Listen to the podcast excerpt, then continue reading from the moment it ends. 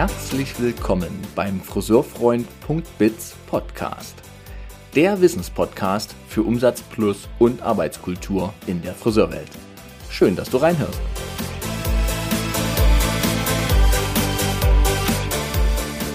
Ein großes Thema beherrscht aktuell die Friseurbranche und zwar das Herrengeschäft. Und wenn ich dieses Thema hier so offen anspreche, dann weiß ich auch, dass es den ein oder anderen Bauchschmerz bei euch, liebe Hörer, auslöst. Denn viele stehen ja schon eher Fragen davor, vor der Konkurrenzsituation und vor allem vor den Umsätzen, die an der einen oder anderen Stelle auch verloren gehen, weil Männer sich nach Alternativen umschauen. Heute im Gespräch Markus Salm, der genau zu diesem Thema von mir eingeladen wurde und der mit seiner, klar, ohnehin extrem hohen Erfahrung im Männerbereich heute einen sehr, sehr wertvollen Beitrag für die Friseurbranche geleistet hat, nämlich durch dieses Gespräch. Denn er teilt sehr, sehr offenherzig sein Know-how, seine Haltung, sein Wissen zum Thema Männersalon. Dankeschön für dieses Gespräch und euch jetzt viel Freude beim Anhören und inspirieren lassen und nehmt euch bitte gern Ideen mit hinaus in eure Salons. Logbucheintrag, heute ist der 21. November 2022. Bevor diese Podcast-Episode startet, möchte ich noch eine Frage beantworten, die ich häufig gefragt werde. Was machst du eigentlich beruflich, Thomas? Und hier möchte ich die Antwort geben. Ich bin als Unternehmensbegleiter für Friseurunternehmen aktiv. Ich unterstütze sie dabei, mehr Umsatz zu erwirtschaften und somit mehr finanziellen Handlungsspielraum zu erhalten. Und ich unterstütze Friseurunternehmen dabei, eine Arbeitskultur zu erschaffen, die auf Mitarbeiter und Teams magnetisch wirkt und die in der Lage ist, Dynamik und Freude zu erzeugen. Das ist meine Mission, die sich aus 25 Jahren Branchenerfahrung herausgestellt hat. Und ich handle nach Arbeitsprinzipien. Und diese Arbeitsprinzipien, das sind sechs Stück, die erkläre ich euch jetzt ganz kurz. Zuallererst ich arbeite immer langfristig mit Unternehmen. Deshalb bin ich Unternehmensbegleiter und kein Unternehmensberater. Denn ich weiß, dass das, was meine Kunden mit mir schon verändert haben und verändern wollen, immer einen längeren Prozess braucht. Denn wenn ich ein Preiskonzept, ein Lohnkonzept oder eine Führungsstruktur neu ausrichten möchte, dann hängt da immer viel Prägung, Gewohnheit etc. daran. Und das können wir nicht einfach mit einem Seminar verändern. Mein zweites Prinzip ist diese systemische Situationsanalyse. Das heißt, ich schaue immer drauf, was hängt denn noch an den Menschen dran, mit denen wir hier arbeiten. Denn wir arbeiten in der Friseurwelt mit Menschen an Menschen. Und da können wir das Umfeld der Menschen nicht außer Acht lassen. Mein drittes Prinzip, ich fokussiere immer auf All-Win. Denn nur wenn alle erkennen können, dass sie einen Vorteil aus der neuen Situation haben, werden sie das auch mittragen und mitgestalten können und wollen. Das vierte Prinzip, ich arbeite immer in Kontakt mit allen Beteiligten und es kann durchaus mal sein, dass ich erst mit 70 Mitarbeitern spreche, bevor wir dann gemeinsam anfangen, ein neues Preiskonzept zum Beispiel zu finden. Denn ich weiß, dass ganz viele schlaue Menschen in den Unternehmen sind und die Ideen müssen gehört werden, wenn wir wollen, dass alle mitgestalten. Das fünfte Prinzip ist die aktive Umsetzungsbegleitung. Hier kommt nochmal dieser Unternehmensbegleiter zum Tragen, denn ich weiß, von einem einmaligen Seminar wird sich nur selten wirklich etwas verändern. Und deshalb bleibe ich so lange in den Unternehmen, bis die Idee wirklich umgesetzt ist und im Alltag implementiert wurde. Letzter Punkt ist Richtung und Tempo, denn Klar gebe ich eine Richtung mit vor und gestalte aktiv mit, ich denke vor allem mit, aber das Tempo und in welche Richtung es wirklich geht, das entscheidet immer ihr als Unternehmen. Hiermit ist die Frage beantwortet. Das ist das, was ich tue und so wirke ich. Und nun viel Freude bei dieser Podcast-Episode.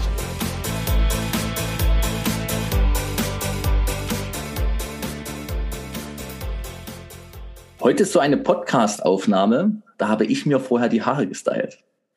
Das passiert nicht immer, aber das passiert mir immer dann, wenn mir Menschen im Interview gegenüberstehen, die ganz, ganz viel zum Thema Haare verstehen. Und heute ist es für mich ganz herausfordernd. Heute steht mir oder sitzt mir der Grooming-Experte in ganz Deutschland. Ich glaube, jeder kennt ihn gegenüber. Und wir reden heute auch über das Thema Herrengeschäft. Markus Salm, schön, dass du da bist. Hallo Thomas, ich freue mich auch total. Also ich gucke nicht auf deine Haare, keine Angst. Machst du nicht? dann kann ich mich, dann kann ich mich jetzt entspannen und kann alles wieder in die Richtung. Nein. Genau. Aber ist schon so, ne? Man, äh, also in meinem Fall, sonst, naja, okay, ich habe mich schon genug geoutet gerade. Kein Problem. Also, Grooming-Experte habe ich gerade schon gesagt. Erfolgreicher Unternehmer fällt mir ein eigene Akademie zum Thema Herrenfrisur und, und, und Barberdienstleistungen, äh, Trainer, die für dich auch arbeiten, mhm. gefragter Akteur, schon bei vielen Firmen auch äh, ja, unterwegs gewesen, auf großen Bühnen gestanden. Und ich glaube einfach der beste Gesprächspartner für diese aktuelle Zeit. Denn warum habe ich dich eingeladen? Weil bei meinen Kunden, die ich so betreue, das ganze Thema Herrengeschäft so sehr, sehr wackelig geworden ist. Mhm. Ja. Da sind so Dinge weggebrochen. Das war immer so eine, so eine stabile Bank. Und dann hat sich ja doch in den letzten Jahren einiges entwickelt im Friseurmarkt, speziell was Barbershops angeht.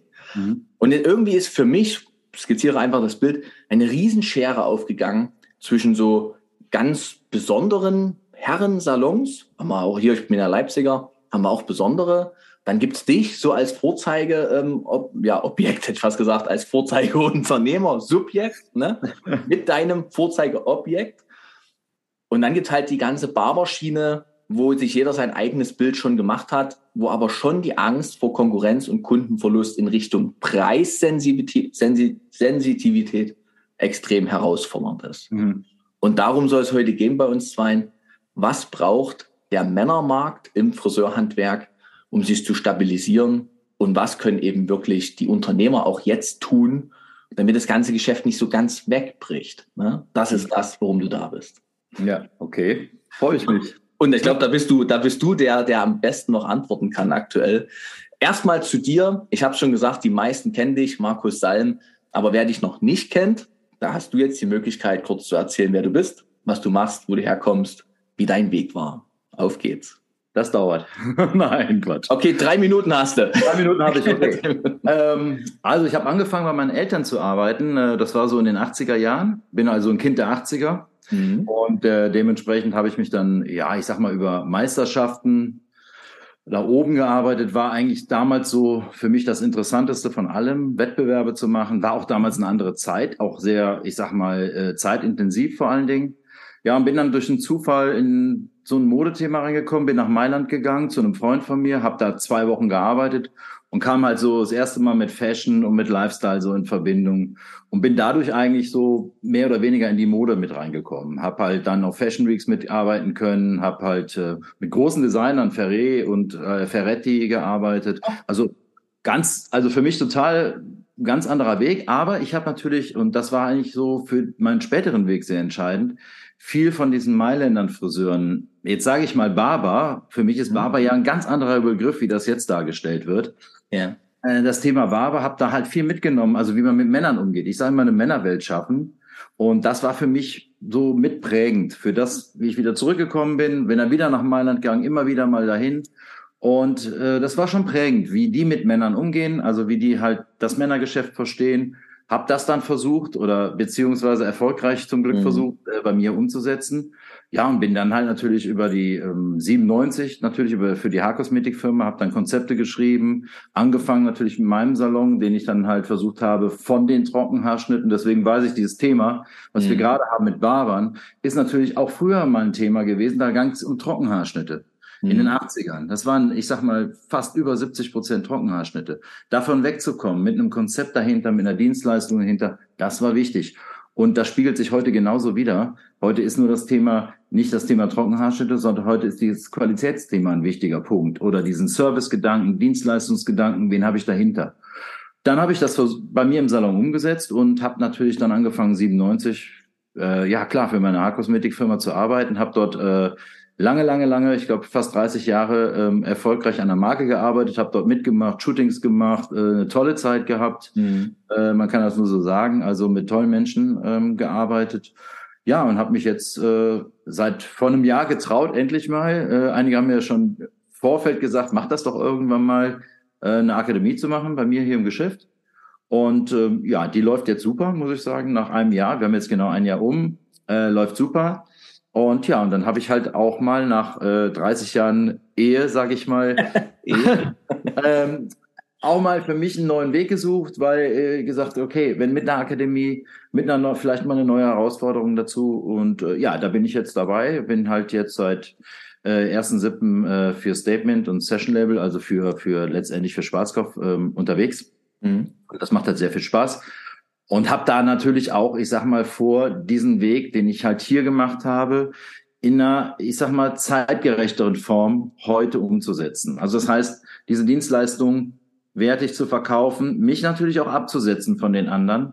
Mhm. Und ähm, da gibt's auch verschiedene Gründe, warum das plötzlich alles so passiert ist. Das ist ja jetzt nicht so, dass das gerade mit dem Barbergeschäft, dass das einfach von heute auf morgen gekommen ist. Das hat sich abgezeichnet über Jahre. Ja. Aber das sind auch viele Friseure selber schuld gewesen. Das muss man leider so, so sagen. Ne? Und ähm, da gehen wir jetzt gleich in ein Thema rein, glaube ich. ich wollte gerade sagen, das ist mittendrin, mittendrin. mittendrin. Ich mag jetzt schon deine Offenheit. Du hast das gerade formuliert mit, da sind die Friseure auch mit selber schuld gewesen. Einige, ja. Ohne Frage. Ne? Also jetzt nicht, ne? Genau. Danke. Gut, dass du das nochmal ein bisschen differenzierst. Also, diese Welle an Barbern, die jetzt mhm. da ist, die sind da. Du hast recht. So ganz überraschend kam es ja zum Schluss vielleicht auch nicht. Mhm. Gleichzeitig empfinden die meisten Friseurunternehmer das als eine Riesenkonkurrenz, eine Riesenkonkurrenz für das eigene Herrengeschäft. Ja, absolut. Und was halt dazu kommt, ist ja schon, dass die Preise im Herrengeschäft sich, egal in welchem Bundesland, auch aktuell ja nochmal entwickeln müssen. Ja, ja. Ich bin ähm, selber, ich bin ja geborener Dresdner. Das ist ja schon, wir reden heute über Dienstleistungspreise. Bleiben wir mal kurz hier in der östlichen Region. Herrenhaarschnitt 30 Euro. Ja. Das ist ja manchmal das Doppelte von dem, was der Barber braucht, äh, was mhm. der Barber um die Ecke nimmt. Ja. Und das ist schon eine Challenge. Also erkläre mal dem Kunden 30 Euro bei mir und dort 15. Und jetzt kommt was, da, da bin ich auch ganz offen. Die machen das ja gut, die Jungs. Also. Weil, ja. Auch teilweise. das, natürlich ja. teilweise. Mhm. Aber die können das ja schon ganz gut, was sie da tun. Ja. Und ich behaupte sogar so ein kleines bisschen ist das Thema Fade-Haarschnitt und was da alles kam, das weißt du mehr, mhm. kam ja auch überhaupt erstmal so zum Tragen, weil das geschnitten wurde. Ja. Also ich habe schon das Gefühl, es gibt einen direkten Zusammenhang zwischen der Mode und den Friseuren, die sich in, äh, ähm, ja, in Deutschland so niedergelassen haben. Ne? Ja, ja so. auf jeden Fall. Gibt's. Warum ja. sagst du, es kam nicht überraschend? Wann hast du angefangen, das vorherzusehen? Also, weil wenn man die Entwicklung sieht, dann muss man sich ähm, muss man sich so ein paar Jahre zurück erinnern. Ähm, wir haben damals, ich sag mal in den in den Zeiten der 80er auf die 90er angefangen, diesen Trockenhaarschnitt zu bekämpfen. Mhm. Da geht man in die 90er Jahre rein und dann haben sich die Friseure größtenteils nicht klar positioniert. Das heißt, sie wussten nicht, was in welches Konzept sie reingehen. Machen sie ein, ich sag mal, ein Premium-Segment auf Mhm. Oder gehen Sie über den Preis? Das ist damals passiert. Viele ja. sind über diese 10, da kam diese Schiene 10 Euro Salons auf. Genau, genau. Das, egal ob dann man das gut fand oder nicht, aber es war ein Konzept. Es war da. Mhm. War dann ein Konzept da. Genauso war es das Thema mit den Premium-Salons. Die waren immer da. Mhm. Du hattest sie immer. Sie mhm. haben sich anders abgesetzt über Dienstleistungen, über Mehrwert natürlich, den sie geschaffen haben. Und dann ging das ganze Thema weiter. Und ich habe damals auf den Seminaren immer gesagt, das Gefährlichste ist einfach so.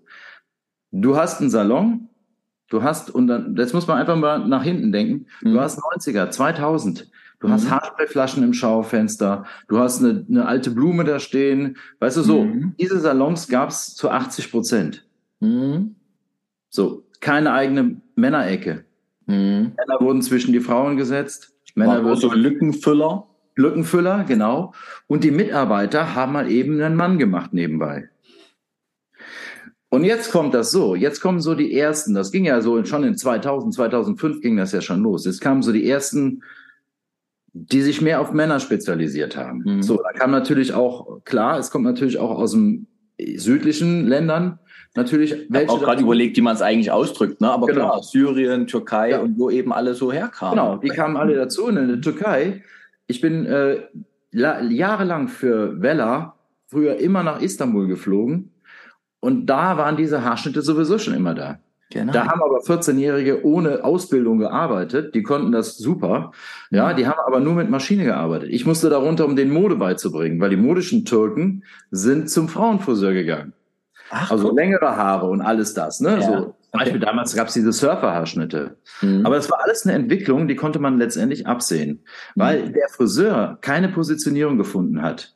Und diese Salons, wo die Kunden abgewandert sind, das sind meistens heute die Salons, die sich A, wenig um Männer gekümmert haben, mhm. B, natürlich auch ihre Außengestaltung und ihre Außendarstellung nicht perfektioniert haben und sie haben kein Männer, rein kein Männerkonzept gehabt. Mhm. Ja, dass man eben nebenbei mit Männer schneiden oder sowas. Das mhm. sind alles so Sachen und das ist ganz klar, wenn der Mann, ich sage einfach mal, wenn der Mann eine eigene Atmosphäre hat und die habe ich ja bei mir zum Glück frühzeitig erkannt und auch aufgebaut hier im Salon, dass ich eine eigene Männerwelt habe, und wenn man das nicht hat, gepaart mit den Dienstleistungen, mit dem Servicegedanken, der drumherum ist, dann ist es einfach zu wenig. Und dann gehen die Kunden, wenn die natürlich auch noch für denselben Preis das Ganze kriegen oder für einen günstigeren Preis, gehen die eben nebenan zum Barber.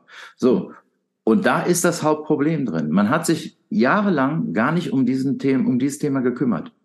Und das ist die Schwierigkeit, die ich heute sehe, davon wegzukommen und auch mal den Mut zu haben, jetzt zu sagen, okay, ich packe das Ganze anders an. Mhm. Ich baue einfach mein Konzept um. Mhm. Ich gehe auf das Thema Mann klarerweise drauf und mhm. ich mache dann halt mit diesen Männern mein Geschäft, aber wertig, hochwertig und halt mit viel, ich sage einfach mal, mit viel Ehrgeiz. Guck mal, Balayage. Heute kann jeder Balayage, aber es ja. kann keiner Nacken schneiden über die Kamm und Schere. Das ist, ne? Ist, ja. ist hart, aber ja, stimmt. Ja, das ist so. Die lernen, die lernen mittlerweile alle mit Maschine Haare schneiden. Mhm. Dann sagt mir immer, der Kunde will das. Bei mir sind Kunden da, die sehen den Unterschied zwischen Schere. Ich kann die auch ganz, ganz, ganz kurz schneiden mit, mit Kamm und Schere. Mhm. Mit kurz, weißt du? Aber das ist halt der Unterschied dann. Und diese Kunden habe ich. Und ich möchte ja die anderen auch gar nicht unbedingt. Aber ja. diese Kunden sind bei mir, zahlen halt für diese halbe Stunde, bekommen halt alles dazu. Bekommen die Haarwäsche dazu, die Massage dazu, die Kompresse dazu, den Haarschnitt, das Haarewaschen. Alles ist in einem Block drin. Mhm. Und so hole ich meine Männer ab. Und ich glaube, das ist wichtig, dass man sagt, man guckt nicht nach anderen, mhm. sondern nur nach sich und arbeitet sein Konzept aus. Ob das jetzt mein, meins ist, das ist ja auch egal. Mhm. Aber man muss diese, an seine Sachen glauben und daran muss man arbeiten. Das heißt, trainieren, Mitarbeiter trainieren, gehört mhm. dazu. Mhm. Ja, bei uns ist das jeden Dienstag. Klar, die müssen über Kamm und Schere. Bei mir darf keiner vor dem dritten Lehrjahr mit einer Maschine schneiden. Die müssen erst über Kamm und Schere schneiden. Mhm. Ja, die sagen natürlich dann alle, ja, in, auf der Prüfung schneiden die alle mit Maschine, aber das muss es sein. Und das sind so Sachen, die musst du halt von vornherein klären. Mhm. Dieser Wort Männerwelt ist jetzt schon mehrmals gefallen aus deinem Mund. Ja. Eine Männerwelt schaffen. Das ist natürlich ein Ding. Da, da, also das, das kommt jetzt so, so leicht daher. Mhm. Wohl wissend, ich denke gerade an meine Kunden und denke so, okay, A, wo ist die Männerwelt? Also die ist ja wirklich, du hast es gerade auch gesagt, in den Salons ja fast nicht vorhanden. Ne? Also ja. es ist immer so eine Ecke, aber trotzdem ist ja immer so ein Haufen, ein Haufen falsch, eine riesen Aura der Weiblichkeit ringsrum. Die Salons sind ja gefüllt mit Frauen, gefüllt mit mitarbeitenden Frauen und gefüllt auch mit äh, der Beauty-Dienstleistung für die Frau. Ja. Und der Mann ist eigentlich so Gast in dieser Welt. Und dafür, weil du das Wort, Wort Männerwelt jetzt so oft benutzt hast, ich gehe ja hier in Leipzig auch zu einem Barber, ne? Mhm. in einem hochwertigeren Bereich, also nicht extrem, aber schon, das ist jetzt ja eben nicht die 15-Euro-Variante. Mhm. Und ich genieße das tatsächlich sehr, dass das eine Männerwelt ist. Ja. So, ich bin, ich komme da an, um mich rum, nur Kerle, ist so. Ja. Und da bin ich natürlich auch in, mit mir, in meinem Mannsein, in meiner, mit meiner männlichen Energie tatsächlich anders aufgehoben. Ne? So, und jetzt sagst du das, ich erschaffe mir ein Konzept, ne? Also du müsstest ja ein Konzept erschaffen, aber das braucht ja auch eine Weile, ne? Also wenn ich mich heute hinsetze und sage, ich überlege mir als Unternehmer, wie will ich die Männer demnächst abholen, das ist ja eben nicht nur der Raum. Es ist die Qualität, es ist eben wirklich, das sind ja auch die, Men die Mitarbeiter, ne? Ja, klar. Alles also, dazu. Das dauert. Das ist ja, das ist ja ein Prozess. Das heißt ja, guck mal, wie ich in Mailand war. Mhm. Damals gab es bei uns in Deutschland diese Trockenhaarschnitte. In Mailand ist kein Friseur hingegangen und hat den Kunden nicht gewaschen. Mhm. Die haben nicht, Die haben nicht gefragt, das war normal. Weißt du? Und das ist eigentlich das, was ich heute mache. Bei uns gibt es nur das. Es gibt nur diese Haarwäsche. Dann kriegen die eine Massage, das habe ich auch damit gemacht. Heiße Kompressentücher habe ich auch damit gemacht. Also ich habe mir mein Konzept so zusammengestellt, dass ich gesagt habe, okay, das braucht natürlich eine Zeit. Mhm. Jetzt durch die Räumlichkeiten haben wir natürlich die Möglichkeiten gehabt, von Anfang an zu sagen, separat. Mhm. mhm. Wir haben zwar auch in dem anderen Salon äh, separat gearbeitet, aber hier haben wir jetzt wirklich einen komplett abgeschlossenen Raum. Extra Tür. Extra Tür, ja, alles drin. Ja, die ist, es ist zwar offen, aber es ist schon weit hinten rum. Du musst dann mhm. reingehen. Aber du hast natürlich, äh, ich sag mal, so viele Sachen, die man nicht unbedingt mit Barber vergleichen darf. Also ich habe zum Beispiel viele Sachen, wo ich weiß, okay, was ist für Männer wichtig? Da ist zum Beispiel für mich wichtig so eine Kleinigkeit, dass jeder sein Sakko immer mit auf den Platz nimmt. Am liebsten. Also habe ich alles drin ist. Weil da alles drin ist. Also habe ich meine, meine Garderobe für Männer an den Platz gebaut. Das heißt, kein Mann gibt vor irgendwo sein Sakko ab, der nimmt das mit auf den Platz. Ist so. In jedem Restaurant. Das ist die Jacke drin, alles drin. Genau. Das sind so Sachen, weißt du, das, und das sind so Sachen. So, dann äh, bin ich irgendwann mal in, in äh, wo war ich denn da? Ach, ich glaube, das war äh, irgendwo im Spar, genau, in Madrid war ich. Da war ich bei, bei einem ganz, ganz kleinen Friseur. Mhm. Was ich halt super fand, der hat so verpackte Umhänge gehabt. Okay. Dann habe ich gesagt, okay, das mache ich auch. Das finde ich super. Wenn jeder Kunde so einen kleinen verpackten Umhang bekommt, weißt du, nicht drei Leute haben den vorher angehabt. Ich meine, durch Corona sowieso nicht. Aber, ne, aber ich hatte das immer schon. Ich habe jetzt seit 20 Jahren verpackten Umhang für jeden Kunden frisch. Mhm. So, das sieht ein Kunde. Er sieht dann halt auch den Unterschied. Bei mir gibt's zum Beispiel keinen Nackenpinsel. Den hat jeder im Gesicht. Mhm. Das sage ich meinem Neukunden auch. Ja. Ne? Der ist ein Tuch, das ist für, für das Gesicht. Das sind so diese Kleinigkeiten. Dann kommt natürlich auch dazu, wie dekorierst du das, wie machst du das? Mhm. Da darf kein, ich sag mal, äh, Gala-Bunte drin liegen, da müssen Playboy drin liegen, Kicker, Automotorsport, irgendwas anderes noch. Weißt du, solche, solche Sachen, mhm. äh, da müssen Fashion-Sachen drin liegen, das mache ich bei mir. Oder eine Bar. Ich habe immer schon eine Bar gehabt. Ich habe immer schon Alkohol gehabt für, für, für, für äh, ähm, Kunden. Aber es ist bei mir nicht so, dass ich ein Konzept habe, da kommt einer rein, sagt, hier hast du erstmal ein Bier setz mhm. dich hin.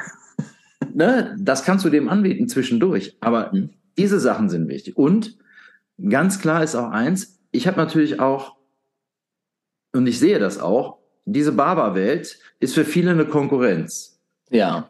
Aber man muss auch ganz klar sagen, was ich gut finde daran, und das ist in, das ist ja jetzt, für viele ist das ja jetzt hier neu. Wenn die in den 80ern nach, nach Italien gegangen wären, wäre das normal. Mhm. Da hat man rasiert. Mhm. Ich habe mir das mitgenommen. Ich habe gesagt, okay, ich mache das in meinem Salon auch.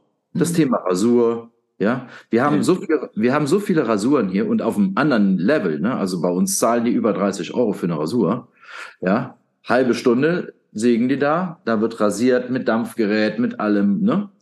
Das ist aber dadurch, dass ich gesagt habe, okay, ich kann natürlich auch sagen, ich lasse das Ganze weg, ich lasse das Ganze liegen. Aber ich habe mir gedacht, okay, diese Barber machen das meinetwegen für 10, 15 Euro. Mhm. Die rasieren da hinten. Mein Kundenklientel ist anders. Mhm. Aber das ist auch ein Thema Männerwelt.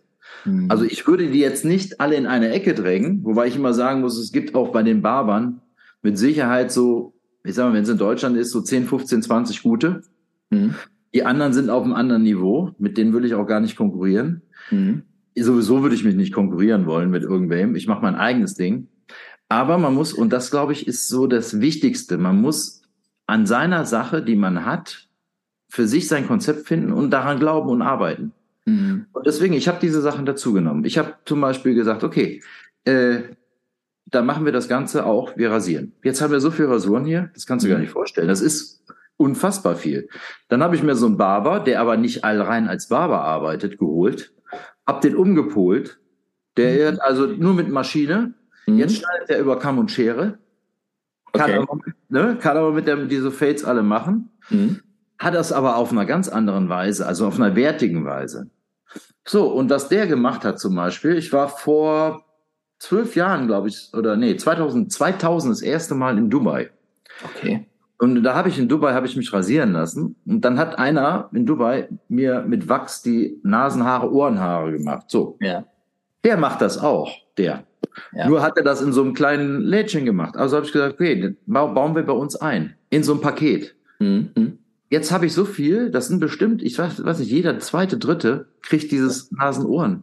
Ja, das habe ich aufgebaut. Weißt du, und das ist das, was ich, was ich sage. Jeder hat ja in irgendeiner Form eine gute Idee.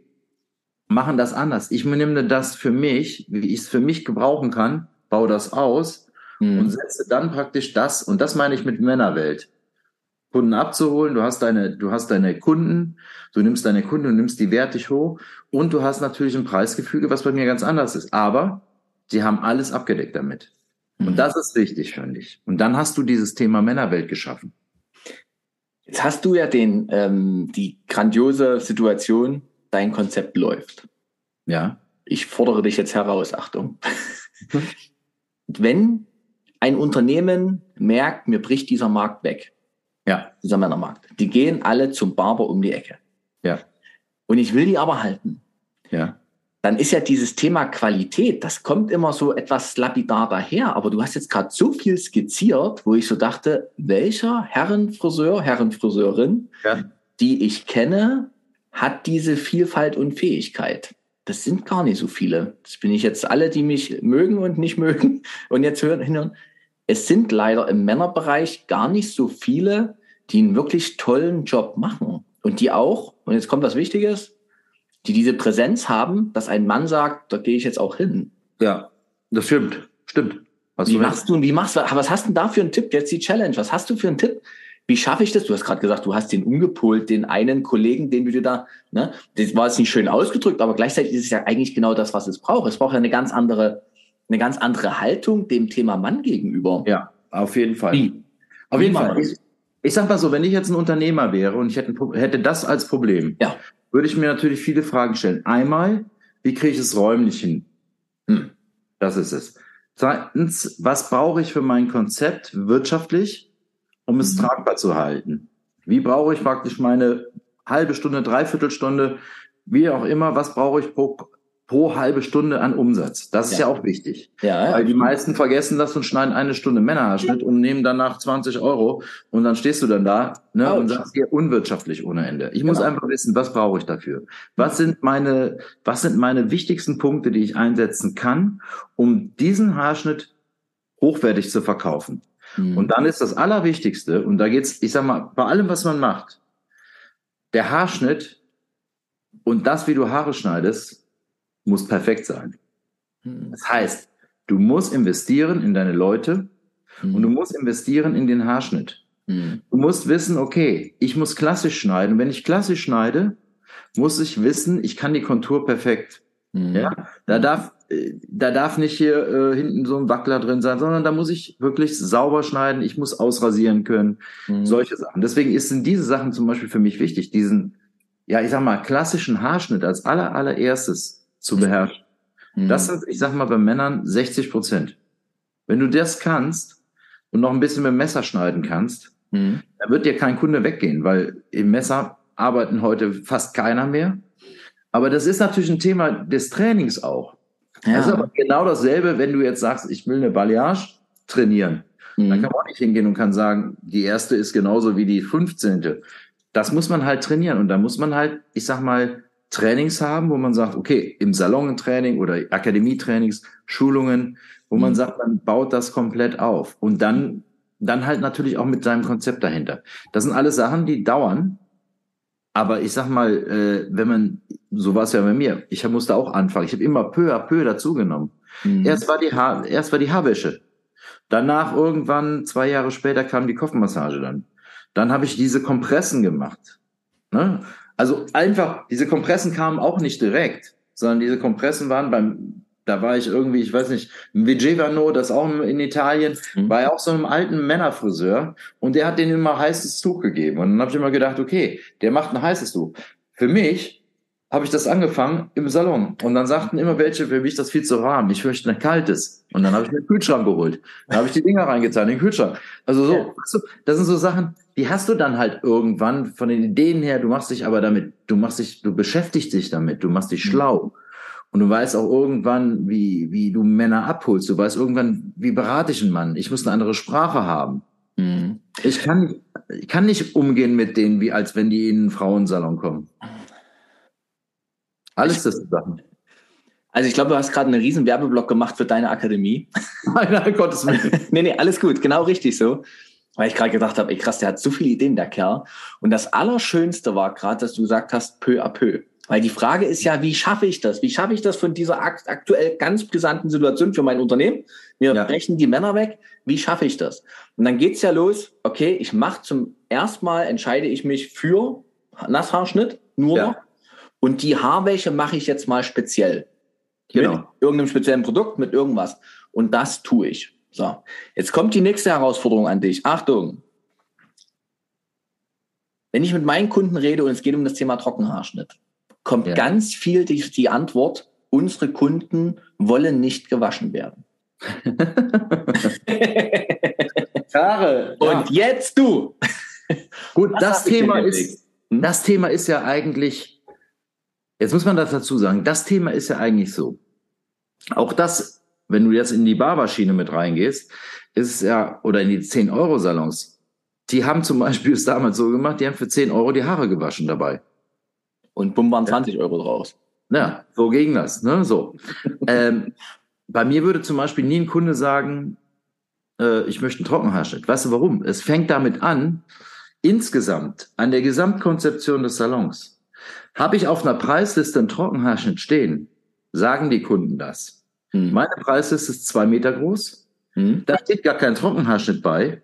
Hm. Da steht nur drauf, waschen, schneiden, föhnen. Mhm. Und jetzt kann ich so sagen, das ist ja bei den normalen Salons steht es ja so. Bei mir steht drauf, insgesamt, Haarschnitt inklusive Beratung, mhm. Kopfhautdiagnose, Haarwäsche, dann Kopfmassage, Styling, Haarschnitt, mhm. Kompresse.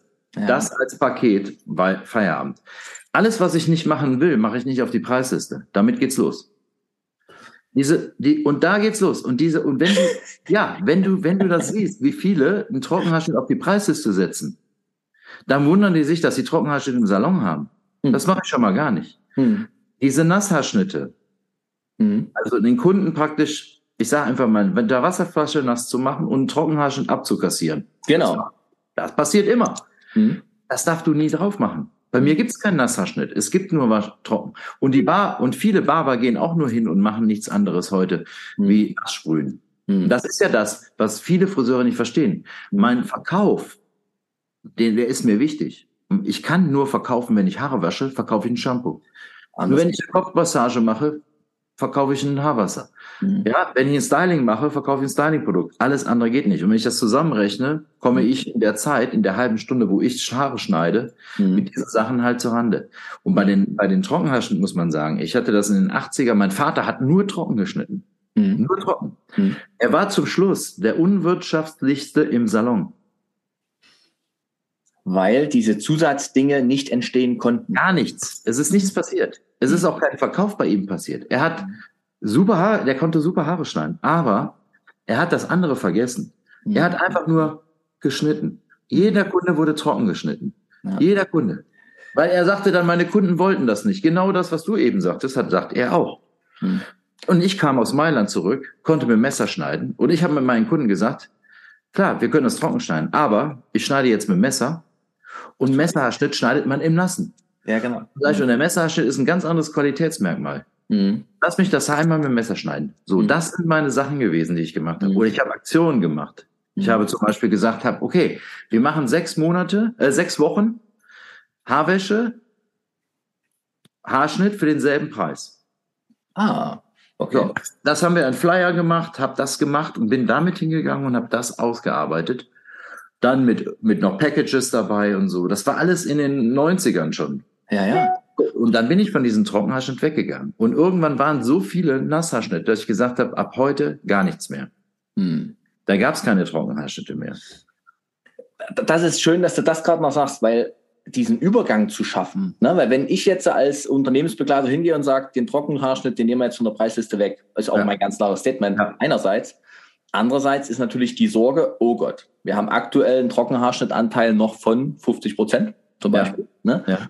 Und wenn wir das jetzt runterstreichen und dann sagen von den 50 Prozent die Hälfte, ne, da gehe ich, Konkurrenz zum Barber, ja. dann wirst du natürlich, dann wirst du vorsichtig, dann lässt es drauf. Aber ich fand jetzt gerade diese Beschreibung mit so einer Aktion, mit so einem, wir machen mal denselben Preis, also den Übergang dem Kunden auch leichter zu machen, ja. um die Kunden nicht zu verprellen, so Konfrontation, ja. ouch, wir kommen nicht mehr zueinander, sondern einen Übergang wirklich zu gestalten. Das war ein sehr schöner, schöner Aspekt, der hilft. Was will denn der Kunde heute, der Mann? Also was ist denn so, wenn, wenn die Frage, was will der Mann heute von seinem Friseur, von seiner Friseurin? Also ich sag mal, noch mal kurz darauf zurück. Du hast, ähm, was zum Beispiel für mich mit das Wichtigste ist, ist ja auch so, dieser Umgang mit dem Mann. Ne? Ja. Dieser, Umgang, dieser Umgang mit dem Mann, das ist eben, was will der, ne, immer, der, der, der, der, der Kunde, was, was will der Kunde? Der Kunde will eigentlich abgeholt werden, aber auf andere Art und Weise. Der will nicht, ich sag mal, sich dann zum Beispiel in der Beratung daneben gesetzt fühlen und erzählt da irgendeiner, irgendeine eine, eine Tante, ob es aus der Kosmetikindustrie ist oder aus, aus äh, ne, wer auch immer, so geht eine Beratung beim Mann. Das will er gar nicht. Der will wissen einmal, okay, und das ist eine Sache des Friseurs. Ich brauche zu Hause, ich will das haben an Haarschnitt. So, und dann musst du sagen, das passt besser oder was passt nicht besser. Mhm. Für mich ist zum Beispiel auch wichtig zu wissen, okay, vorher föhnt er sich die Haare oder nicht. Mhm. Weil wenn er sich die Haare nicht föhnt, dann weiß ich genau, wie ich gehe ich in die Beratung mit einem Produkt rein. Weißt du? Ich meine, es ist ein Unterschied, ob ich einen Trocken, wenn ich jetzt zum Beispiel einen Mattwachs nehmen würde und mhm. mache das ins Nasse rein oder ins Trockene. Ins Nasse würde ich das nie reinmachen, aber ins mhm. Trockene. Wenn er aber sagt, ich föhne die Haare nicht, dann sage ich, okay, dann nehme ich ein Salzspray und lasse damit trocknen. Das sage ich ihm vorher. Weißt du, das sind alle so Sachen, der Mann will eigentlich jemanden auf der anderen Seite haben, der ihn versteht. Mhm. Das will der Mann haben. Und wenn er das nicht hat, dann geht er woanders hin, ne? Mhm. dann kriegt er als erstes ein Bier und dann mhm. kriegt er noch drei dumme Fragen gestellt, aber er mhm. fühlt sich mehr aufgehoben wie bei dem Friseur. Und das ist so, dieses Abholen des Kunden ist wichtig. Dieses Abholen zu wissen, okay, wie, wie passe ich oder wie komme ich eigentlich dahin, mit dem ins Gespräch zu kommen? Was sind so die Vorteile davon, in einem Beratungsgespräch richtig reinzugehen? Mhm. Das heißt, für mich ist wichtig zu wissen, okay, wie häufig wäscht er sich die Haare? Mhm. Das sind einfach banale Sachen. Mhm. Aber daraus mache ich meinen mein Verkauf schon. Weil ja. unter uns zwei Kerlen, na klar, die Anwendung des täglichen Produkts Haarschnitt ja. ist ja von höchster Element, also von höchster Wichtigkeit. Ich will mich ja. als Mann für nichts, von nichts im Leben irgendwie behindern lassen, gefühlt. Also muss der Haarschnitt jeden Tag so pflegeleicht sein und zu meinen Gewohnheiten passen, weil ich will mich ja nicht an meinen Haarschnitt anpassen, sondern der Haarschnitt soll zu mir passen und zu meinen Gewohnheiten passen. Ne? Mhm. Also das wäre jetzt so ein Beratungstipp, wirklich die Gewohnheiten des Mannes erfragen. Ja. Und, und, und, ganz wichtig, du wärst jetzt bei mir beim Friseur. Ja. Da würde ich fragen, pass mal auf, was machst du denn in deine Haare rein? Ja. Da würde ich keine Angst haben, sondern ich würde es fragen, weil es wichtig ja. ist für mich. Ja. Was machst du rein? Mattwachs? Hm? Äh, ja, richtig, Sebastian ja. in dem Fall. Okay. Ich bin auch verheiratet. Ja, Mattwachs. So, das kann dann richtig oder falsch sein. Dann würde ich sagen, okay, gut. Aber wie viele Kunden kommen zu dir? Der Friseur sagt, wir hätten es gerne. Mhm. Schneidet die Frisur. Mhm. Gibt keine eigene ne, Information, was er machen richtig. würde. Richtig. Schneidet die Frisur nach dem, was der Kunde sagt. Ja. Jetzt sagt dir der Kunde, ich hätte so viel Millimeter, das Millimeter, das Millimeter. Dann sagt der Friseur, okay, ist das eine Beratung? Nein. Nein, das ist nur Umsetzung, das, was der Laie genau. mir vorgesagt hat. Genau. Ja. Das meine ich. Das sind einfach so, das meine ich mit abholen. Mhm. Ich nehme Mappen, zeige meinem Kunden, das ist die Möglichkeit, das ist die Möglichkeit, das ist die Möglichkeit. Mhm. Das hätten wir an Möglichkeiten, kannst du dich damit, ne? Weil Nacken kurz ist nicht Nacken kurz. Das mhm. zeige ich ihm. So, weil Männer sind visuell. Die mhm. müssen das verstehen. Und damit hole ich die ab. Das sind so, so Kleinigkeiten, die dazu kommen in die Beratung mit rein. Wieder Frage aus dem klassischen Friseuralltag. Die meisten Herren sind ja treu ja. ihrer Friseurin und kommen regelmäßig. Du skizzierst jetzt gerade so eine schöne Beratung. Finde ich per se super. Wie oft machst du das? Weil du hast ja auch Stammkunden. Machst ja, du das klar. jedes Mal? Klar, klar. Nein, bei den Stammkunden ist es so, dass ich natürlich abfrage, wie ist das letzte Mal gelaufen? Mhm. Ne? Hätten wir die Möglichkeit, das und das doch zu machen? Welchen mhm. Wunsch? Ich habe gesehen, letzte Mal, die haben das und das Produkt genommen. Äh, kommen Sie damit zurecht? Ja, das sind so Sachen, die frage ich da ab bei Stammkunden. Auf jeden Fall. Damit ich weiß, wie ist die Information, kann man mhm. mit dem Haarschnitt zurecht, können wir was ändern. Das sind ja Sachen, die musst du schon vorher machen. Was aber wichtig ist, ist auch, dass man zum Beispiel ähm, viele Sachen so, die sind so im Unterbewusstsein passieren die. Die, die, die, die versteht man teilweise gar nicht. Also es ist zum Beispiel, äh, wenn du jetzt da zu mir, bei mir sitzen würdest, gut, du machst ja. jetzt Produkt rein. Ja. Aber wie häufig kommt das vor, dass der Friseur den Haarschnitt macht und zum Schluss fragt, möchten Sie noch was reinhaben? Klassiker. Klassiker. Ja. ja, total. Das darfst du gar nicht machen. Wenn du das vorher hast, du musst sagen, ich, wenn du sagst vorher, ich, deswegen frage ich ja, nimmst du ein Produkt? Wenn er mhm. vorher sagt nein, dann sage ich, um die Frisur zu machen, musst du da und damit arbeiten. Mhm. Danach zu fragen, machst du irgendwas rein? Dann hätte ich mir das gerne den ganzen Haarschnitt sparen können. Weißt du, das sind so Sachen, das ist ein ganz strukturierter Aufbau bei mir. Wo ich mhm. sage, okay, ich nehme mir diese Sachen raus, aber das habe ich auch erst über die Jahre entwickelt, ne, weil ich natürlich auch dann so diese Beobachtung habe, ne, mhm. was, was ist damit passiert oder äh, viele, viele, äh, ich weiß nicht, diese Surfer-Looks, die kanntest du noch, ne, mhm, da. Klar. Mhm. Weißt du, was in der Beratung immer, wie die gefragt haben, ähm, dann habe ich immer gefragt, äh, föhnst du die Haare oder, oder, oder lässt du die trocknen? Mhm. Dann haben die immer gesagt, ich lasse die trocknen. Mhm. So, und dann sagt dir jeder Friseur, ja, weil die haben, Männer haben keine Zeit. Das stimmt gar nicht. Die, Bei den langen Haaren war das so, die wollten kein Volumen haben.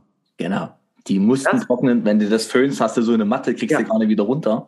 Und das ist das, was ich sage immer, man muss auch mal hinterfragen, man muss das verstehen, warum ja, ja. passiert sowas. Im warum? Grunde hat genau der Kunde am meisten Zeit, der lässt seine Haare sogar Luft trocknen ja, und nimmt sich die Stunde früh, steht die eher auf, damit das halt. Und das war das damals. Ich habe ich hab diesen Kunden damals, da ich weiß, ich weiß es noch ganz genau, das war ja immer ganz witzig. Ich habe diesen Kunden einfach eine Creme gegeben. Ich habe immer gesagt, so im, im Gespräch, ich würde die auch trocknen lassen, aber ich mache einfach eine Creme rein, ich mache dir die mal rein mhm. und lässt die damit trocknen, dann sehen die Haare nicht so ganz so verfilzt aus unten, ne? Ja. War eine Bombe. Bei mir lief das Ding so. Ich mache auch solche Sachen halt auch. Mhm. Heute bei Mitarbeitern, die sich nicht trauen im Männerbereich, mhm. zum Beispiel so, dass man viele Sachen über Displays machen kann. Erzähl mal. Also, das haben wir zum Beispiel bei uns jetzt immer, dass wir regelmäßig halt über Displays Sachen machen. Mhm. Zum Beispiel, ähm, klar, ich habe jetzt umgestellt, ne, von der mhm. einen Marke auf die andere Marke. Dann ging es halt um, äh, also wir haben ein mega, mega, mega Shampoo, so als mhm. Beispiel. So, jetzt kannst du natürlich sagen, okay, du gehst jetzt hin und sagst in der Besprechung, Beratung wichtig jetzt auf Shampoo, die anderen haben ja das Shampoo oder das Shampoo. Mhm. Das sind natürlich von, weil Friseure sind ja keine Verkäufer, die reden ja nicht einfach von sich aus. So, dann habe ich mir überlegt, wie mache ich das am besten? Dann habe ich ein Display gemacht und dann habe ich dann draufgeschrieben, das Kult-Shampoo aus den USA. Heute ja. für das und das. Sondergeschichte für sechs Wochen. Mhm. Dann fragt der Kunde den Friseur. Ja, geil. Na klar. Und nicht, und nicht der Friseur muss hingehen in die Beratung, sondern der Kunde fragt, was ist denn das Kult-Shampoo aus den USA? Das, das ist aber der Witz, Kult-Shampoo draufzuschreiben und eben genau. nicht das Shampoo gegen Schuppen. Genau, genau. Und jetzt, und jetzt habe ich das so gemacht, jetzt habe ich zum Beispiel die, die nächste Aktion, die ich jetzt habe, weil ich habe ja wahnsinnig viel Männerfarbe, mhm. wahnsinnig viel. Mhm. Und ähm, jetzt habe ich zum Beispiel eins gemacht, ich habe äh, Blending, also bei uns heißt es Blending. Mhm. Ähm, bei Blending zum Beispiel weiße Haare. Ich habe einen mit weißen Haaren gemacht mhm. und dann daneben das Endergebnis. So. Mhm. Und habe jetzt eine Sonderaktion. Ne? Und das habe ich vorne draufstehen. Dann fragen die Kunden, was ist denn das Blending? Er sieht ja cool aus. Und ich sage, ja, es sind halt einfach 14 Jahre jünger, 15 Jahre jünger. Weißt du so? so, mhm. so muss man einfach das anfassen, dass man sagt, man muss auch die Kunden dazu bringen, den Friseur anzusprechen. Ja. Damit bin ich halt sehr erfolgreich, weil ich das schon über die Jahre, früher hat man immer gesagt, der, der, der Friseur muss die Beratung daraufhin lenken, daraufhin lenken, daraufhin lenken.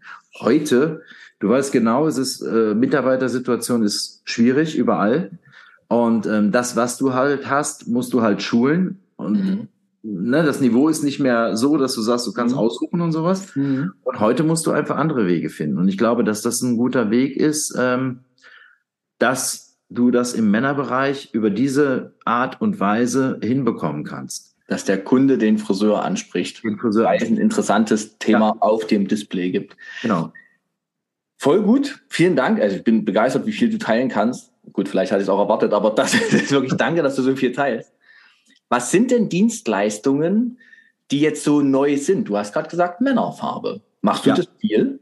Ja, viel. Ich habe äh, über 30 Prozent. Männerfarbeanteil. Männerfarbe, ja. Kurzes Chapeau, alle Achtung, weil das ist ja was, das ist ja, das liegt ja komplett brach. Ja, klar. Aber es ist ein Thema, was du, äh, wenn du im Internationalen schaust, was gerade so riesen, riesen Thema ist. Ne? Also Amerika zum Beispiel ist es äh, schon cool, dass die, ich sag mal, Dunkelhäutigen zum Beispiel viel blondiert haben. Mhm. Ja, diese, diese krasseren Farben.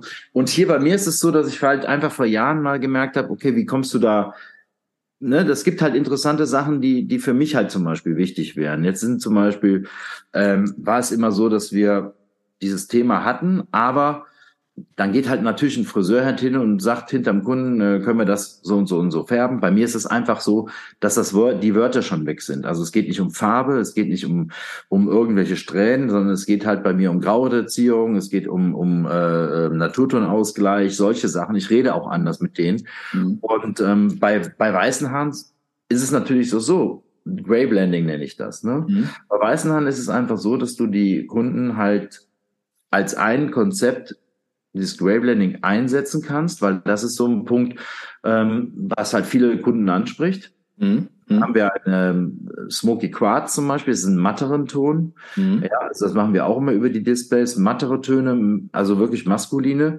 mhm. äh, Töne, so ein bisschen aschiger, rauchiger. Mhm. Dann haben wir ähm, High and Deep Blending, das ist Höhen und Tiefen. Das ist bei uns zum Beispiel, das sind dann Strähnen, also wir strähnen zum Beispiel nicht mit Folie, wir painten. Lowlights, Painted ja, Lowlights, Highlights, ne?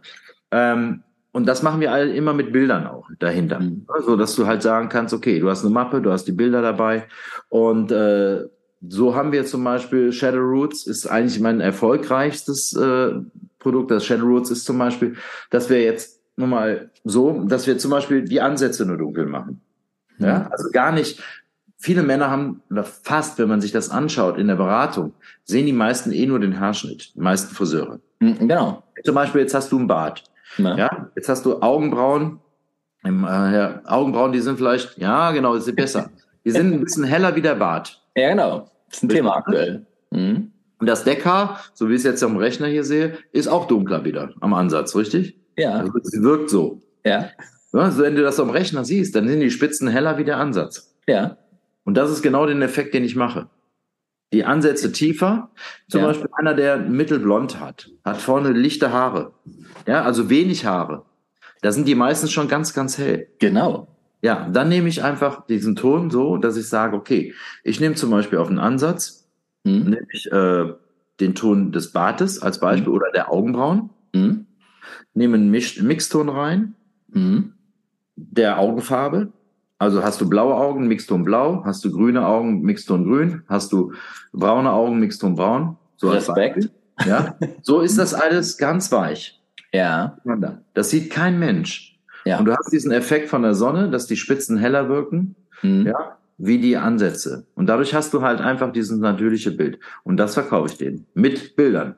Also ich verkaufe Bilder. Männer sind visuell, die schauen auf Bilder und wenn die gut gemacht sind und du hast ein gutes, ich sag mal, einen guten Bereich, den du zeigen kannst und sagst, okay, so wird das Endergebnis sein. Da muss es auch so sein. Du musst, dich, musst dir sicher sein da drin. Mhm. Und ähm, das ist schon so interessant. Und das ist auch für Friseure. Ich hätte das nicht gedacht. Wir haben jetzt so viel, ein paar Seminare gemacht und ähm, immer mehr Fragen danach. Wir haben jetzt auch erstes Mal unser, unser ähm, eigenes Farbseminar im, im äh, Juni, glaube ich, ist das, für Männer, ne, ein reines Männer. Weil wir okay. so viel Nachfrage hatten dafür, ja. Ähm, dass wir gesagt haben, okay, machen wir mal, bin mal gespannt. Man kann, kann gut gehen, kann nicht gut gehen, aber wir haben jetzt schon äh, richtig gute Anmeldungen dafür, weil es ein interessantes Thema ist. Ja. Weil es, du musst einfach aber dann hingehen und musst das Farbwissen haben, du musst anders denken wie bei einem Frauenkopf. Mhm. Du musst kühler denken, also kühler in, der, in dem Fall.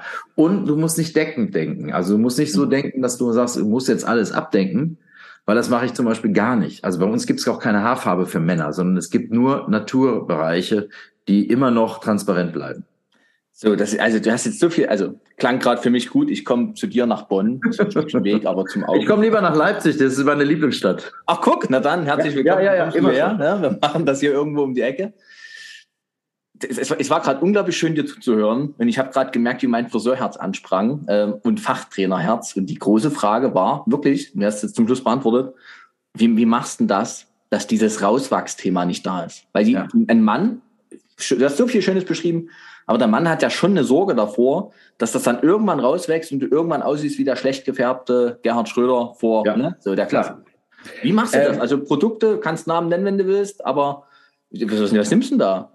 Okay, äh, sagen wir so. Äh, ganz klar ist eins, ganz klar ist eins, dass zum Beispiel du nie Haarfarbe nehmen darfst im Männerbereich. Nie. Nee, ne? Hm. Nein, weil ähm, das ist ja ein, ein, ganz normaler Prozess, der dann äh, vor sich geht. Ich meine, das war in den 80ern mit den Kammsträhnen oder 90ern, wo du Kammsträhnen gemacht hast, hm. die sind nach zwei Wochen braun oder gold. Hm. So, genau. Das ist, auch, ne, das ist auch, was bei einer Farbe passiert, ist ja immer, dass du erst aufhältst und dann abdunkelst. Genau.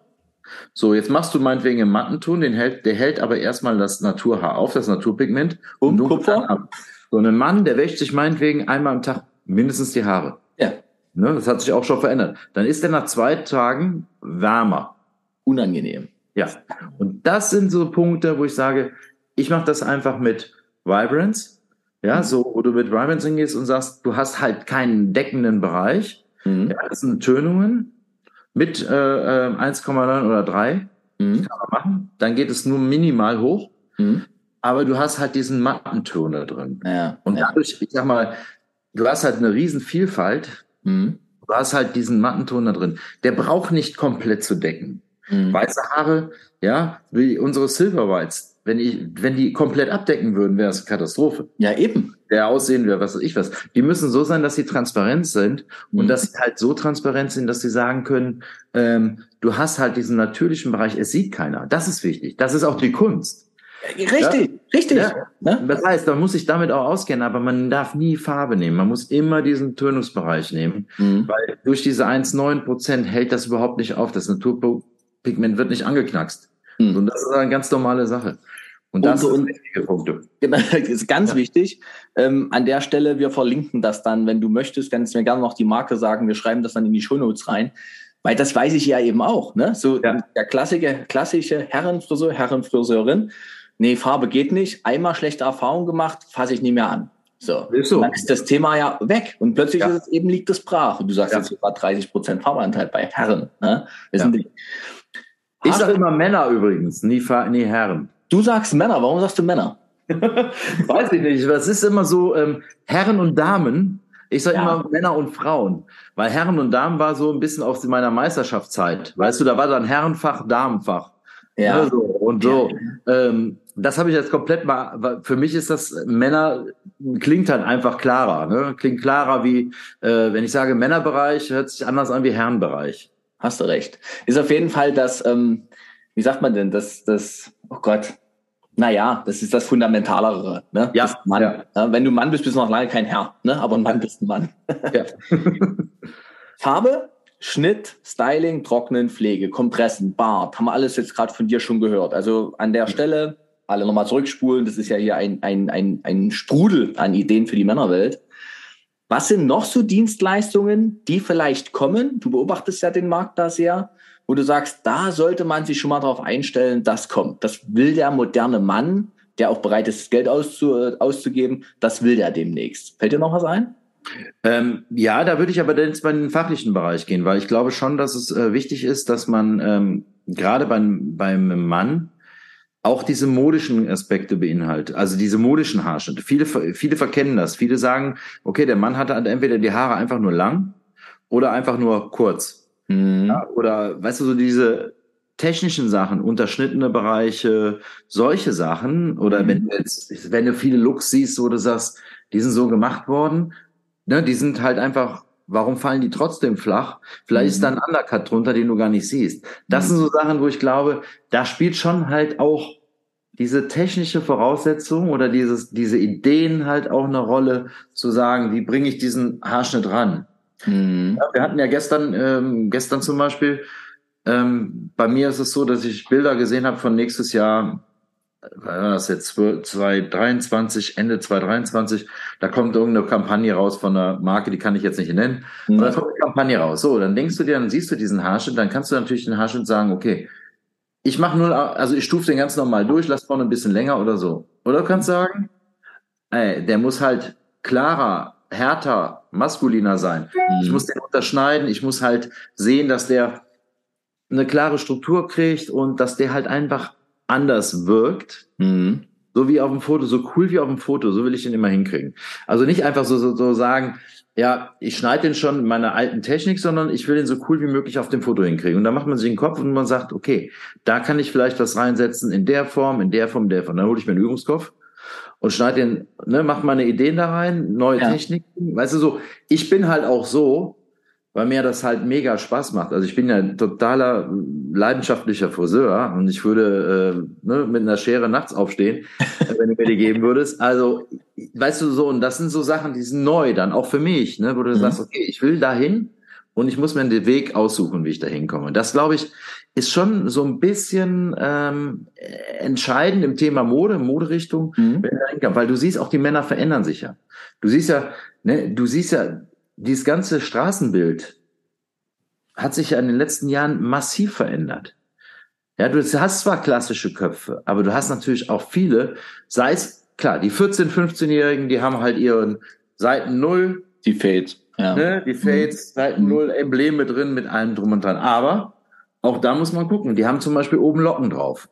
Richtig. Viele. Ja? Richtig. Jetzt kommt das natürlich so. Jetzt muss man sich überlegen, wenn du jetzt das Thema Locken dann siehst, dann siehst du, äh, wenn du so Trendanalysen machst und schaust dir das alles an und dann guckst du mal in den Agenturen so rein, was dann halt im nächsten Jahr kommt. Da sind zum Beispiel viele mhm. Länder, Lateinamerika ist so ein ganz interessanter Markt. Mhm. Es sind halt viele ähm, Länder, die, die umsatzstärker teilweise sind, wie jedes andere europäische Land. Lateinamerika, die Inder. Komischerweise. Ja, ja Inder zum Beispiel im, im, äh, im Haarkosmetikmarkt. Mhm. Ja, also oder äh, pflegende Kosmetik. Ganz interessant, wie der Mann in Indien plötzlich tickt. Ne, es hat sich auch da gedreht und das sind einfach äh, Sachen, wo man dann den Markt beobachtet, wo man Trends beobachtet, wo man sagt, okay, oder in Amerika, ja, diese ganzen, ne, pst, pst, pst, ja, diese ganzen richtig hart geschnittenen Konturen da, die sind alle aus Amerika. Von den Dunkelhäutigen viel. Ne? Ja, stimmt. Weißt du, das ist so, so, die sind hier rübergekommen. So, jetzt machen wir das auf europäisch. Plötzlich siehst du eine Dior-Kampagne, die auch diesen geraden Pony hat, aber im, im europäischen Bereich. Ja. So anders gearbeitet, so und dann Schnitttechnik dazu und so sowas mache ich halt. Sowas mache ich gerne, weil ich mich da auf total äh, weiß ich, rein vertiefen, fast ja, total, verlieren. Ne? Total, ja. total, ja. Aber das, der, du hast schönes gesagt, der Mann hat sich schon verändert in den letzten Jahren. Ne? Ja. Also ja, deutlich. Und absolut. halt vor allem weg vom Standard Fasson oder Rundschnitt.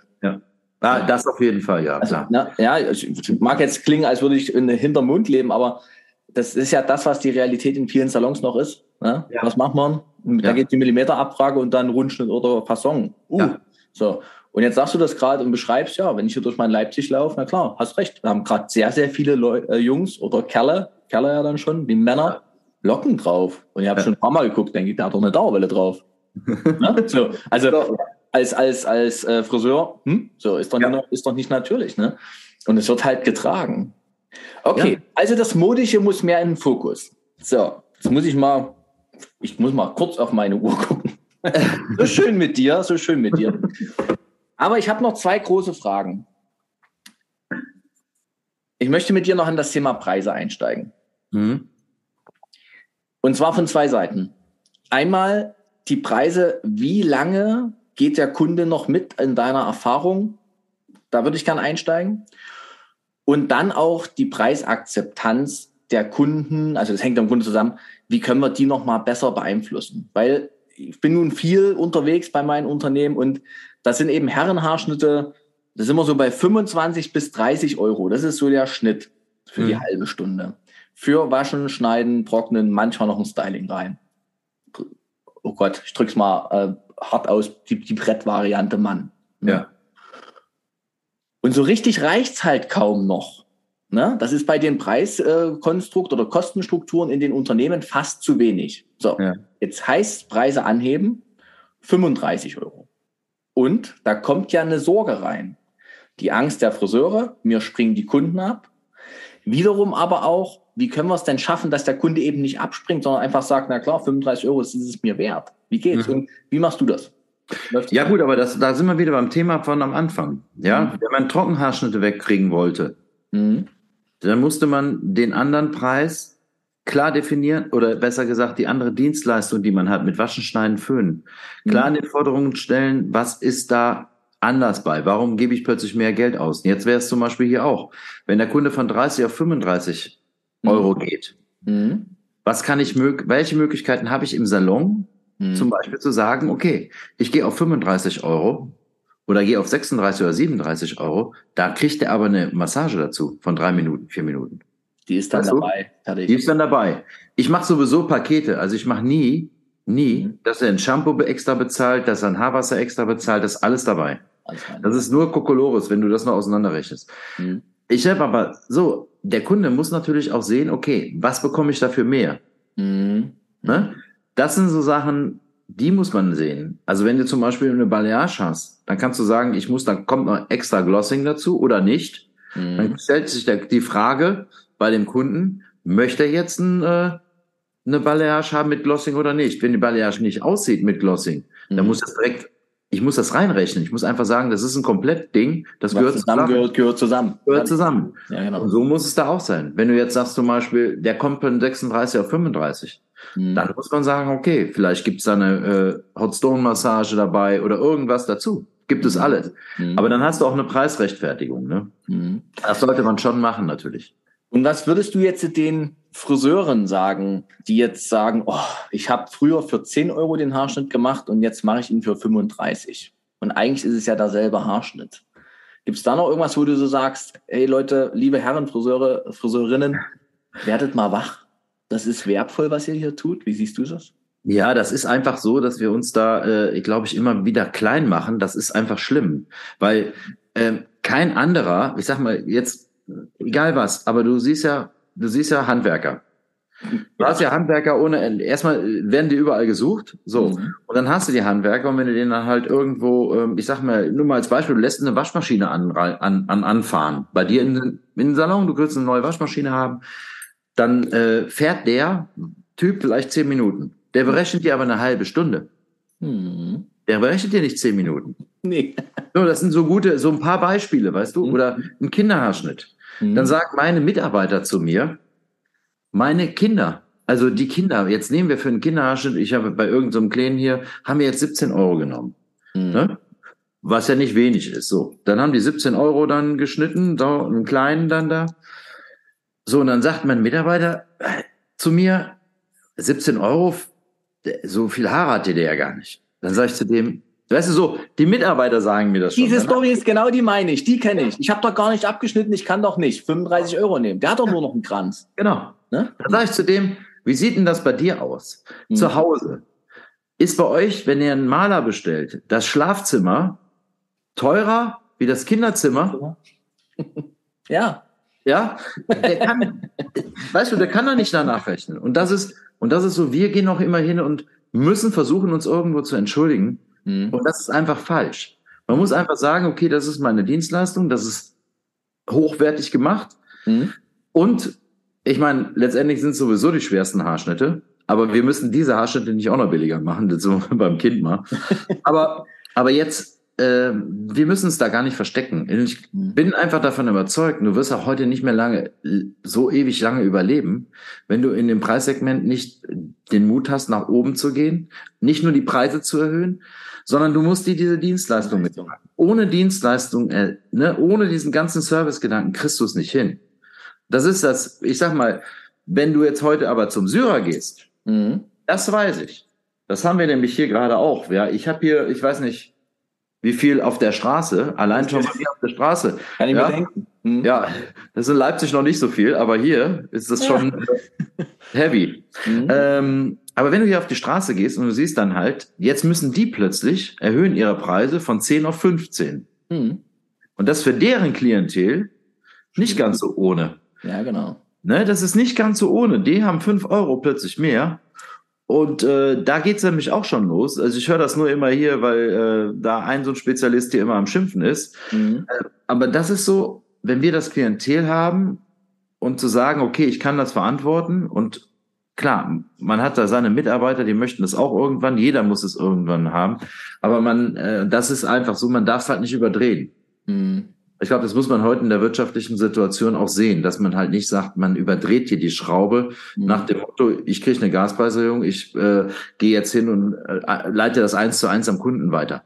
so einfach geht's ja nicht. Da muss ich natürlich auch sagen, okay, was mache ich dafür besser oder anders? Ja. Das ist der entscheidende Punkt. Ja. Da müssen sich die Friseure natürlich viele Sachen einfallen lassen und viele Sachen in eine andere Qualität packen. In eine andere Qualität, und mir fällt an deinen Worten nochmal auf, den Mut haben, auch mal den einen oder anderen Kunden auch zu verlieren. Ne?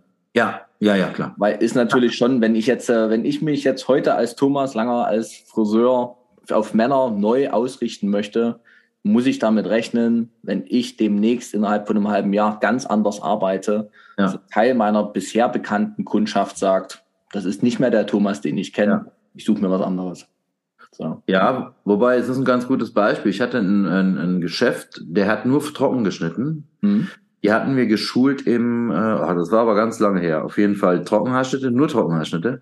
Mhm. Der hat in ähm, den 90er Jahren umgestellt. Mhm.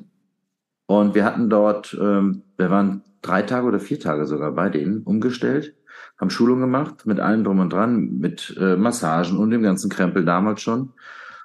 Und der ist hingegangen, der hat dann umgestellt. Und ich hatte schon, ich hatte damals gesagt, vielleicht machst du es immer so sukzessive. Und der ja, ja. war aber vom Typ her so, dass der gesagt hat, jetzt.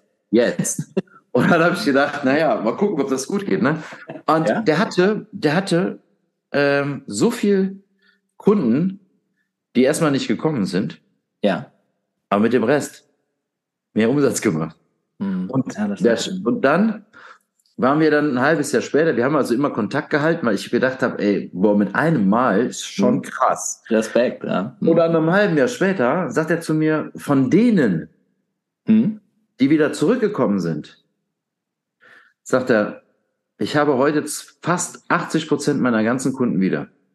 Und sage ich, ja, das war letztendlich das. Der hat einen so super Männerbereich gehabt. Der hatte sechs Mitarbeiter plötzlich eingestellt. Die haben nur Männer geschnitten. Mhm. Von Anfang an. Nur wirklich danach gearbeitet. Also richtig gut. Und die haben letztendlich wirklich einen, ähm, mir das auch damals so ein bisschen bestätigt, weißt du, weil ich immer gesagt habe, okay, dann muss man das wirklich sukzessive machen, aber letztendlich, der hat es mit einem Mal gemacht und es war geil das ist ja, das ist ja auch der Punkt, den sich am die wenigsten auch trauen. Ja. Ich war ja damals selber skeptisch, aber mhm. äh, der hat recht gehabt und ähm, deswegen, man muss auch manchmal den Mut haben, zu sagen, man muss es machen, weil ich sag mal, dir schenkt auch keiner mehr was im Leben.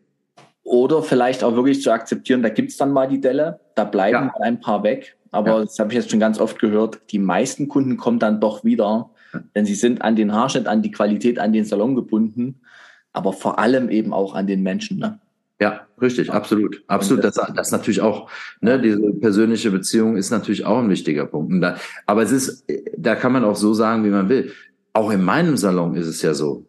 Ich habe Neukunden, aber ich habe auch Kunden, die nicht mehr kommen. Das ist auch ganz mhm. normal. Mhm. Das wird auch immer passieren. Du hast immer hm. Kunden, ähm, klar, bei einer, bei einer Erhöhung, wenn du fünf Euro mehr erhöhst oder so, die dann sagen, nee, also das ist mir jetzt auch dann ne, zu viel oder wir haben jetzt auch beste Beispiel hier, eine, eine, eine Kundin, die war am Samstag da, die sagt, also die kommt jetzt erstmal im Januar wieder, ja, mhm. die äh, wegen aufgrund der Situation ist alles so teuer geworden, die kommt nicht im Dezember. Das hat sie uns auch so gesagt. Mhm. Das hast du. Okay. Ich meine, man muss beide Seiten natürlich verstehen auch. Mhm. Man kann nicht einfach sagen, ich gehe da drüber weg und setze einfach meine Preise so hoch, ja, dass ich, dass sie das alle auffangen. Das geht auch nicht. Das ist, die Situation ist so schwer. Aber ähm, ich glaube schon, dass man halt mit vielen, vielen Sachen das Ganze jetzt so überbrücken kann, dass man auch diese Zeit hinkriegt.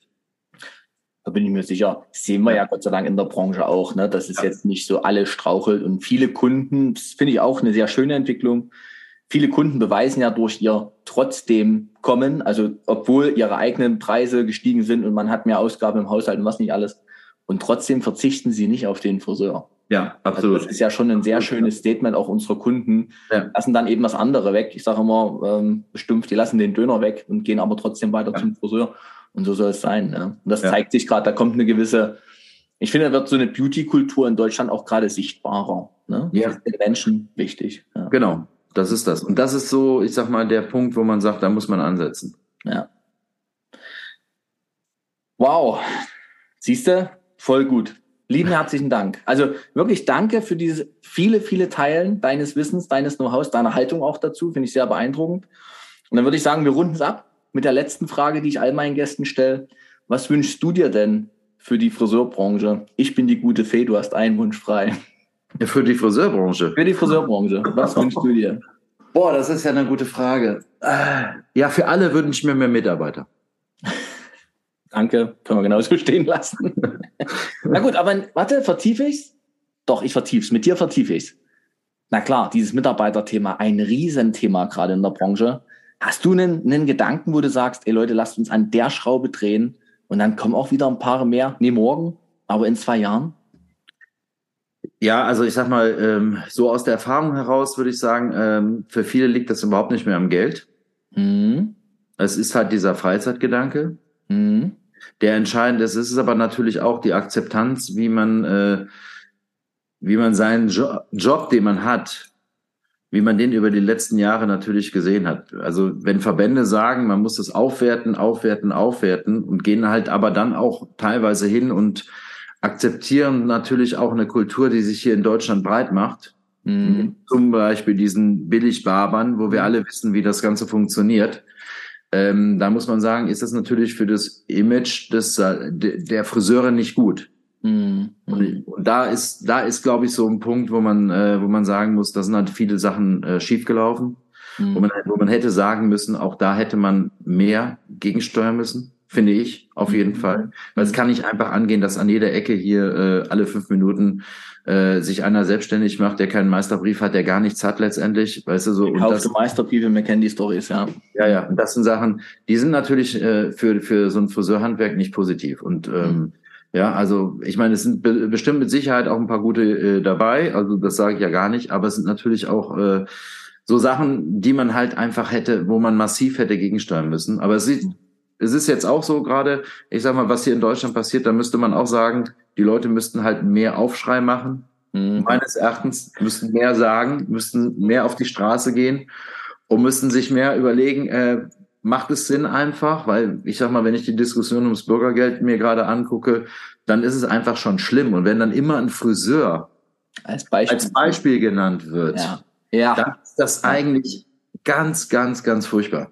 Ja. Und das sind so Sachen, wo, wo man halt schon gucken muss, äh, in welche Richtung geht das Ganze und wie ist die Akzeptanz halt einfach. Ne? Und äh, das sind halt für junge Leute, die natürlich sowieso schon, ich sag mal, ähm, nicht mehr mehr wie acht Stunden am Tag schaffen. Ja, mhm. ähm, ne? viele von denen, die natürlich eine andere Einstellung haben. Heute ist ja. es schon anders. Ich sehe es ja selber bei mir zu Hause. Es ist schon anders, ne? dass man halt sagt, oh, abends Training, also nee, äh, Freizeit und äh, nee, dann habe ich frei, Seminar, nee, also ich mhm. habe selber so einen Kandidaten zu Hause und äh, wenn der dann schon auch so anfängt und ich versuche ihm dann das Richtige mitzugeben und dann denkst du dann auch halt, okay, ist das Ganze, ist das Ganze jetzt eigentlich noch so, wie du jetzt, äh, wie du von der Denke bist? Nein, es ist anders, es ist anders geworden und ähm, es ist schon schwierig. Mhm. Das ist, glaube ich, auch schwer, so in den nächsten Jahren äh, da durchzukommen, aber ähm, ja, da glaube ich, das bei anderen guten ja. Gedanken schafft man das.